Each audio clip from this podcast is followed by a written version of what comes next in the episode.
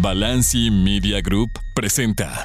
Esta es la hora deportiva. Fútbol, básquetbol, béisbol y más. Mucho más. Esta es la hora deportiva con Juan Pablo Sabines.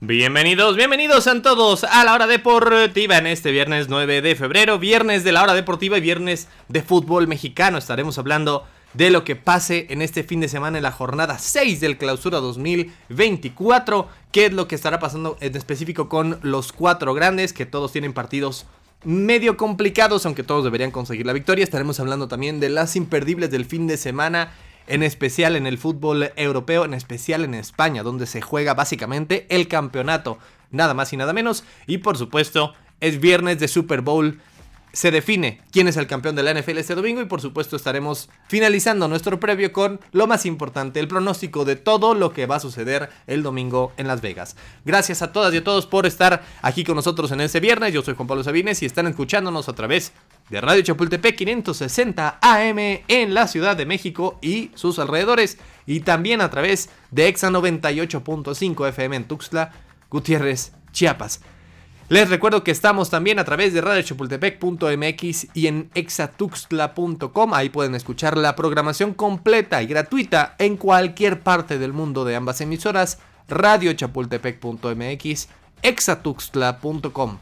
Y también les recuerdo que estamos en su plataforma de podcast favorita Subimos los programas completos, búsquenos como La Hora Deportiva por si no llegaran a escucharnos en vivo los lunes, los miércoles y los viernes a las 6 de la tarde. Pueden hacerlo ahí también a través de Spotify o Apple Podcast o Google Podcast o su plataforma de podcast favorita. De una vez comencemos con lo que esperamos de este fin de semana, la jornada 6, es decir, ya más de la tercera parte del campeonato habrá terminado una vez terminen los últimos partidos de domingo al mediodía. Es muy inteligente la liga, no puso partidos al mismo tiempo el Super Bowl. Otros años lo hacía y obviamente pues no era muy inteligente y en esta ocasión saben exactamente qué es lo que consume. Pues bueno, el Pachuca es super líder, ¿quién lo hubiera dicho? Con sus tres victorias consecutivas, pero bueno, la jornada comienza en unos minutos Mazatlán ante Atlas, Atlas que ahí va poco a poco despertando una de cal y una de arena, pero ahí van en la parte media de la tabla. Tijuana ante Querétaro, duelo de hermanitos hoy a las 9 de la noche. Ninguno de los dos le ha ido en absoluto bien en el año, ninguno ha ganado y ambos entrenadores están, me parece, en la cuerda floja, tanto el Piojo como Mauro Herc. Ahora sí, vámonos a los buenos partidos. Mañana a las 5 de la tarde, Chivas regresa a casa, tiene dos victorias consecutivas. De hecho, Chivas tiene tres sin perder. Y creo que esta es una oportunidad mejorable ante un equipo que estará estrenando DT después de haber corrido a Diego Mejía. Y es un equipo también que igual que Tijuana, igual que Querétaro, igual que Mazatlán, no ha ganado en lo que va de la temporada. Me parece otra oportunidad para ya no tanto responder preguntas, sino afianzar las decisiones que ha tomado el propio Fernando Gago. Es decir, tal Arrangel es el titular y se callan. Mateo Chávez es el titular en la lateral izquierda eh, o derecha, perdón, y se callan. Tal vez regrese el Tiba Sepúlveda y me parece que es mi titular. El Pocho Guzmán es mi titular, es mi capitán y se callan. Y saben que también Ricardo Marín por encima de Macías y por encima de Kate Cowell. Ese es el cuadro titular que ahí va armando poco a poco, que le ha costado muchísimo, pero que me parece ahí va mejorando cada partido y también me parece muy positivo que esté confiando en los jóvenes como Rangel, como eh, Chávez y por supuesto como los Padilla en general que habían ya eh, aparecido desde el torneo pasado. No me parece que es una gran plantilla, pero Chivas será un equipo competitivo y me parece ha sido mejor de lo que muchos pensábamos, sobre todo eh, mejorando partido con partido, que es lo que tiene que haber en un nuevo proyecto. No es que desde el primer partido van a apabullar, sino que tiene que haber una constante mejoría y eso es lo que hemos visto en el rebaño y me parece que no habrá muchas dudas de que tendrán que salir con la victoria mañana en el Akron ante un equipo que estrenará técnico. Mientras que a la misma hora Necaxa ante Toluca, aquí lo hubiera dicho, un muy bonito duelo entre el número 6 y el número 7 de la tabla. Necaxa, uno de los, de los tres equipos, cuatro equipos que todavía no han perdido, mientras que Toluca solo ha ganado dos, pero ambas victorias fueron 4-1 y fueron aplastantes. Me parece un bonito partido, pero los más interesantes serán, me parece, mañana a las 7. Por un lado, en el Estadio Ciudad de los Deportes, ahí estaremos Cruz Azul ante San Luis. Regresa el Cata Domínguez por primera vez en toda su carrera, en sus 18 años casi de carrera, estará jugando contra Cruz Azul. Un jugador que es muy polémico porque literalmente es el máximo jugador que, que, ha vestido la camiseta en la historia de Cruz Azul. Ninguno ha jugado más veces con la camiseta celeste, mientras que al mismo tiempo es uno de los más odiados por su propia afición. Así que creo que va a haber un recibimiento cálido por una parte de la afición, pero creo que una gran parte también lo va a buchar.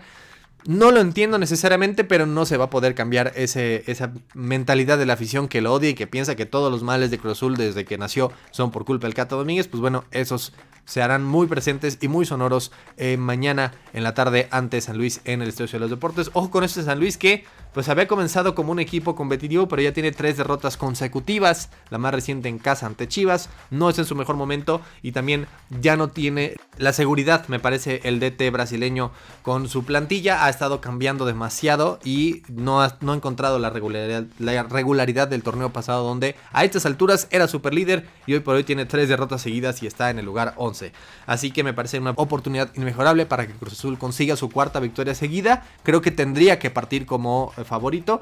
Y sobre todo, esperando que el, lo que sigue en el calendario va a ser mucho más complicado. Porque de ahí sigue Tigres, y luego León, y luego América, y luego Chivas. Es decir, ahora es cuando Cruz Azul tiene que conseguir la mayor cantidad de puntos posible. Porque después, ya en los, con los rivales más fuertes, no sabemos cuántos realmente pueda conseguir. Y también, pues, con la terrible noticia y la incertidumbre de qué va a pasar con Nachito Rivero, que ayer desafortunadamente fallece su mamá. Le deseamos la más próxima resignación y por supuesto un gran abrazo a Nachito Rivero, capitán de Cruz Azul que perdió a su madre el día de ayer y no sabemos qué es lo que va a pasar con él, eh, por lo menos no este fin de semana. Y al mismo tiempo, en el No Camp de León estará jugando León y el América que todavía permanece invicto, pero con dos empates de forma consecutiva que no le han sabido a mucho, pero le han permitido mantenerse en el top 3 de la tabla con solo un gol recibido y como uno de los cuatro equipos invictos. León que no, no está jugando nada bien, lleva dos derrotas consecutivas, solo un punto de los últimos nueve. Guardado no se ha podido acoplar, no ha ganado la, la titularidad, de hecho pierde un balón importante que termina en gol de Pachuca a media semana. Me parece que no está en su mejor momento León, pero que tiene la plantilla para recuperarse. Pero este fin de semana pues estará muy complicado con la visita americanista. Eh, hace un año recordamos este partido, fue el Tano contra el Arcamón. Hoy son Jorge Baba contra eh, André Jardine y es mucho, mucho mejor plantilla la del América, a pesar de que de visita debería conseguir también los tres puntos en cancha de los Esmeraldas. A las 9 Santos contra Tigres, Santos otro equipo que está desmantelado y que está sufriendo muchísimo, solamente una victoria en lo que va el campeonato, todo lo demás han sido derrotas, tres derrotas en cuatro partidos para el conjunto lagunero, mientras que Tigres no ha sido espectacular en ningún partido, pero ha sido efectivo, sobre todo como lo fue a media semana también en Vancouver con un golazo incluido de André Pierre Guignac. Y también mañana a las 9 partidazo entre el 2, el 2 recibe al 1, Monterrey recibe al Pachuca, ahora sí veremos de qué están hechos los Tuzos porque igual pues han aprovechado un poco de un calendario medio accesible. Creo que ante Cruz Azul ganaron más de lo que tendrían que haber sacado. Después vencieron al Atlas, a Tijuana y a León con un hombre de menos. Así que no necesariamente es que ya Pachuca sea el máximo candidato, pero es una de las gratas sorpresas, sobre todo los nuevos, los Salomón Rondón y los Idrisi han sido una grata sorpresa en este Pachuca al momento super líder. Pero creo yo que Monterrey tendrá que ganar ese partido mañana a las 9 de la noche. Y la jornada cierra en CU el domingo a las 12 no digas EU Puebla visita a los Auriazules. Otro partido que tendría que ganar Pumas, que ha realmente sido competitivo en todos y cada uno de los partidos. No lo hemos visto como tal un mal partido Pumas, si bien en algunos ha sacado más de lo que merecía, en otros como ante San Luis, por ejemplo, perdió aunque no lo merecía. Ante Tigres vino de atrás y me parece que le supo a victoria ese empate. Ante Necaxa, pues le supo a derrota ese empate. Es decir, ha sido un equipo competitivo, pero también muy poco consistente. Y eso es la también la certidumbre que debería buscar Gustavo Lema este fin de semana ante un Puebla que eh, está en la parte baja de la tabla, que solamente ha ganado un partido y que por eso es que salió del último lugar, pero hasta hace una semana eran el lugar 18 de 18. Así que tendría que ganar Pumas en Ciudad Universitaria, para no decir esas dos iniciales. Pumas ante Puebla el domingo a las 12 cierra. Así que, en resumen, tanto Chivas de local, Cruz Azul de local y Pumas de local como América de visita deberían sacar los tres puntos y a ver la prueba de fuego de Pachuca visitando a Monterrey mañana por la noche. Eso es lo más relevante este fin de semana en el fútbol mexicano. Vamos a hacer una pausa y continuamos en la hora deportiva. Estas son las noticias imperdibles, las imperdibles de la hora deportiva con Juan Pablo Sabines. Estamos de regreso aquí en la hora deportiva. Hablemos brevemente de las imperdibles del fin de semana. No tenemos mucho tiempo porque todavía tenemos que hablar del Super Bowl 58. Por eso vámonos directamente hasta España, donde básicamente, no necesariamente, pero básicamente se define el campeonato este fin de semana en el Bernabéu. Real Madrid ante el Girona. El 1 y el 2 de la tabla. El Girona que no aprovechó el empate del Real Madrid ante el Atlético Madrid el fin de semana pasado y no los pudo superar en la tabla. Al momento ya ambos tienen la misma cantidad de partidos y son dos puntos los que separan a Merengues del equipo hermanito del Manchester City. Ninguno de los otros realmente tiene posibilidades, así que creo que aquí se define la temporada porque ya si el Madrid ganara el partido de local, que obviamente es favorito, y se pone a 5 puntos del Girona, por más que ha sido un esfuerzo muy valiente, no los va a poder superar. Todos estamos esperando, no queremos, pero esperando que en algún punto la campaña el Girona se caiga. Y si llegara a ganar el Girona el Bernabéu sería un punto de diferencia y se pondría muy interesante, muy bonito y aún así creo que el favorito seguiría siendo el Real Madrid pero se pondría mucho más interesante. Un triunfo merengue significaría básicamente que así, en febrero, casi casi que está definida la Liga Española. El partido es en el Bernabéu, mañana 11 y media de la mañana. Crucial duelo por básicamente entre comillas, el título de la Liga Española en este año. El Barcelona recibe al Granada el domingo también a las 2 de la tarde, mientras que el Sevilla recibe al Atlético Madrid a las 11.30 de la mañana. Los mexicanos, Las Palmas de Julián Araujo, esperemos que ya esté de regreso tras no jugar la semana pasada, estará recibiendo al Valencia a las 2 de la tarde, mientras que la Almería de César Montes, que va que vuela para el descenso, estará también jugando hasta el lunes ante el Athletic de Bilbao de Valverde.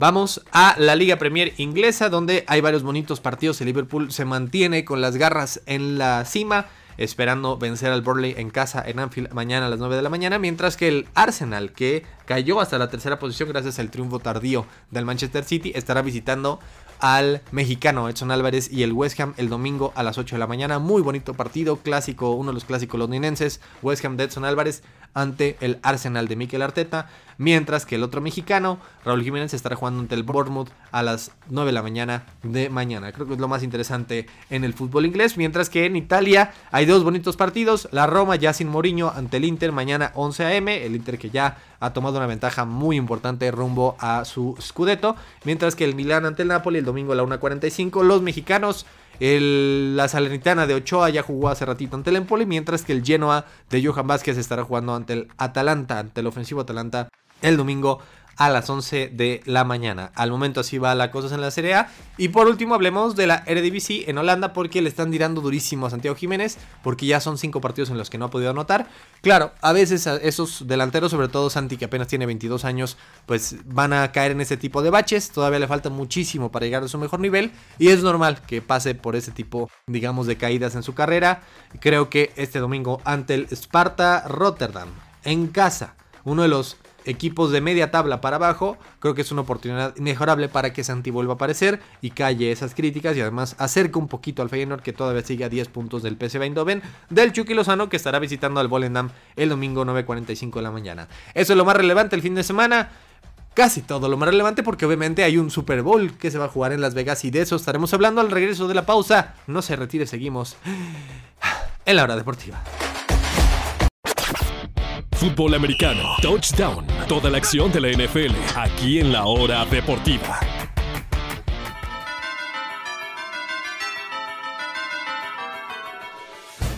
Estamos de regreso aquí en la hora deportiva y vamos a concluir el programa de hoy precisamente con lo último que nos queda que es predecir lo que va a pasar en el Super Bowl 58. Y no solamente es predecir quién va a ser el campeón, porque ya sabemos que el Super Bowl es mucho más allá de eso. Se apuesta en absolutamente todo. Si cae cara o cruz, de qué color es el Gatorade, qué canción será la primera, qué canción será la última, cuántas canciones va a cantar Usher en el medio tiempo, cuánto va a durar el himno nacional estadounidense. Todo eso se apuesta, más allá obviamente de lo que pasa en el terreno de juego. Así que ahí les va mi predicción, no solamente de lo que pasa en el terreno, sino en general en un Super Bowl que será único, que será en Las Vegas, en un escenario en el que años atrás nadie se hubiera podido imaginar que Las Vegas hubiera sido escenario de un Super Bowl. Y miren, aquí tenemos ya Fórmula 1, tenemos mm, próximamente equipo de béisbol, tenemos ya equipo de NFL, tenemos equipo de hockey, de básquetbol femenil, próximamente seguramente también de NBA.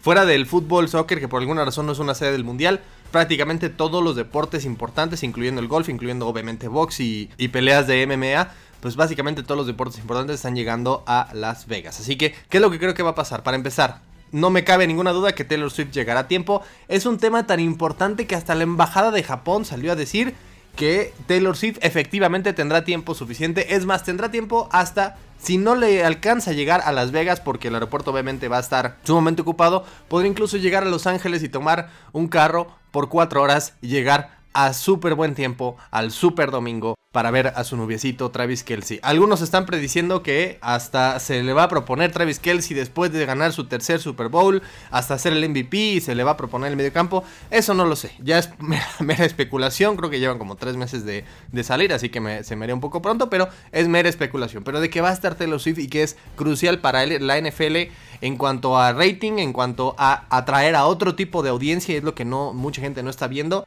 que se enoja una parte de la población porque sale 5 segundos después de un touchdown de los Chiefs.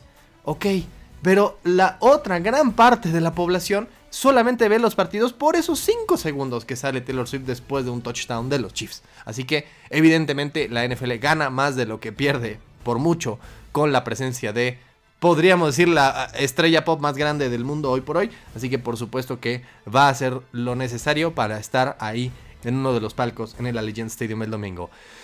Ah, de Usher no tengo mucho que decir. Creo que mi yo del 2005 hubiera estado mucho más emocionado con verlo a él. Salió por una canción, si no recuerdo mal, en 2010 en el Super Bowl en Dallas cuando cantaron los Black Eyed Peas. Pero así que digas es una estrella eh, muy reciente, muy vigente, no lo es. Así como lo fue Justin Timberlake hace algunos años, pues creo que sus, mejores años ya pasaron. Pero de que es un gran showman, que es un gran bailarín, que te hace un gran show y que tiene varios éxitos, aunque sean de hace 10, 15 o casi 20 años, pues eso no hay ninguna duda. Así que no tengo mucho que decir de Usher, no espero mucho de él, pero creo que será un buen show a secas.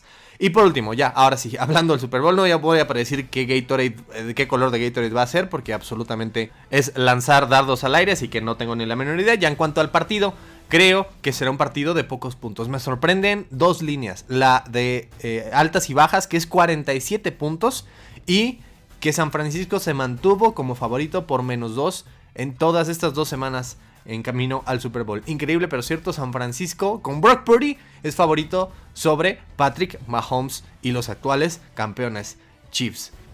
Dudo muchísimo que vayan a superar entre los dos equipos los 48 puntos. Creo que será un partido muy reñido en el que los dos equipos van a correr principalmente. Sí, creo que los Chiefs van a usar más a Pacheco, casi igual a Pacheco de lo que harían a Patrick Mahomes. Y creo que evidentemente San Francisco sabe que Brock Purdy te maneja un partido, pero no se va a poner el, equipo al hombro y menos en un Super Bowl. Así que en quien van a tener que confiar es en Christian McCaffrey, el jugador ofensivo del año. Y por eso es que creo que va a ser un partido que se va a pasar rápido, por lo mucho que van a correr ambos equipos y que no vamos a ver grandes anotaciones. Insisto, a los Chiefs nadie les ha anotado 28 para arriba en lo que va de la campaña y los 49 han ganado todos los partidos que han ganado 28 para arriba en la campaña. En otras palabras, esa es la meta. Si San Francisco llega a 28, gana el partido. Si anota menos, seguramente lo va a terminar perdiendo. Todos los equipos en temporada regular que superaron los 21 puntos ante Kansas City, de hecho, los vencieron. En temporada regular porque Buffalo anotó 24 y terminó perdiendo. Mientras que el hecho de que sea favorito San Francisco significa que es el primer equipo desde los Patriotas en 2017 que es favorito, según las apuestas, en todos y cada uno de los partidos de una temporada. Y la diferencia es que este equipo de San Francisco, como hay un partido más, es el primer equipo en la historia que es favorito en 20 ocasiones en la misma temporada. Es decir, los Patriotas llegaron a 19 en aquel 2017. Ha habido varios que han sido favoritos por 18 o 19 partidos en la temporada. Nunca un equipo había llegado a 20. Y ojo, todos los demás equipos que habían sido favoritos por 18 o por 19 puntos en la temporada, incluyendo esos Patriotas del 2017, todos perdieron el Super Bowl o se quedaron en la orilla. Es decir, ninguno de ellos se consagró campeón. San Francisco sería el primero que es favorito en 20 partidos y además gana el Super Bowl. Mientras que Mahomes es uno de los mejores underdogs, es decir, lo contrario, a favorito de la historia. No ha sido muchas veces su carrera, incluyendo playoffs, solamente 10 veces en toda su carrera ha partido como el equipo no favorito. Los jefes de Kansas City desde 2018 y de esas 10 ocasiones Mahomes ha ganado 8. Ha cubierto la línea en 8, ha hecho un push, es decir, ha empatado la línea en una ocasión y ha perdido solamente una vez. No partió como favorito y no cubrió la línea. Una sola ocasión en toda su carrera. Es algo totalmente absurdo. Y eso es lo que creo que va a pasar este domingo. Creo que va a ser un partido de pocos puntos. Creo que Purdy eventualmente va a sentir demasiado la presión de un Super Bowl. Creo que Mahomes y Reed tienen todo el colmillo para manejar este partido. Y creo que incluso si San Francisco se va al frente, incluso si está al frente en el último cuarto, no va a cambiar mucho porque literalmente la historia de los 49ers y en específico de Shanahan es desperdiciar ventajas. Y la historia de los Chiefs es venir de atrás precisamente de desventajas, así como lo hicieron en aquel Super Bowl hace cuatro años ante estos mismos 49ers. Que la gran diferencia en aquel equipo de los 49ers es que sí, no tenían a Christian McCaffrey, pero al mismo tiempo, cuando hablamos de un partido así de importante, tenemos que ver de qué lado es el mejor mariscal y de qué lado está la mejor defensiva.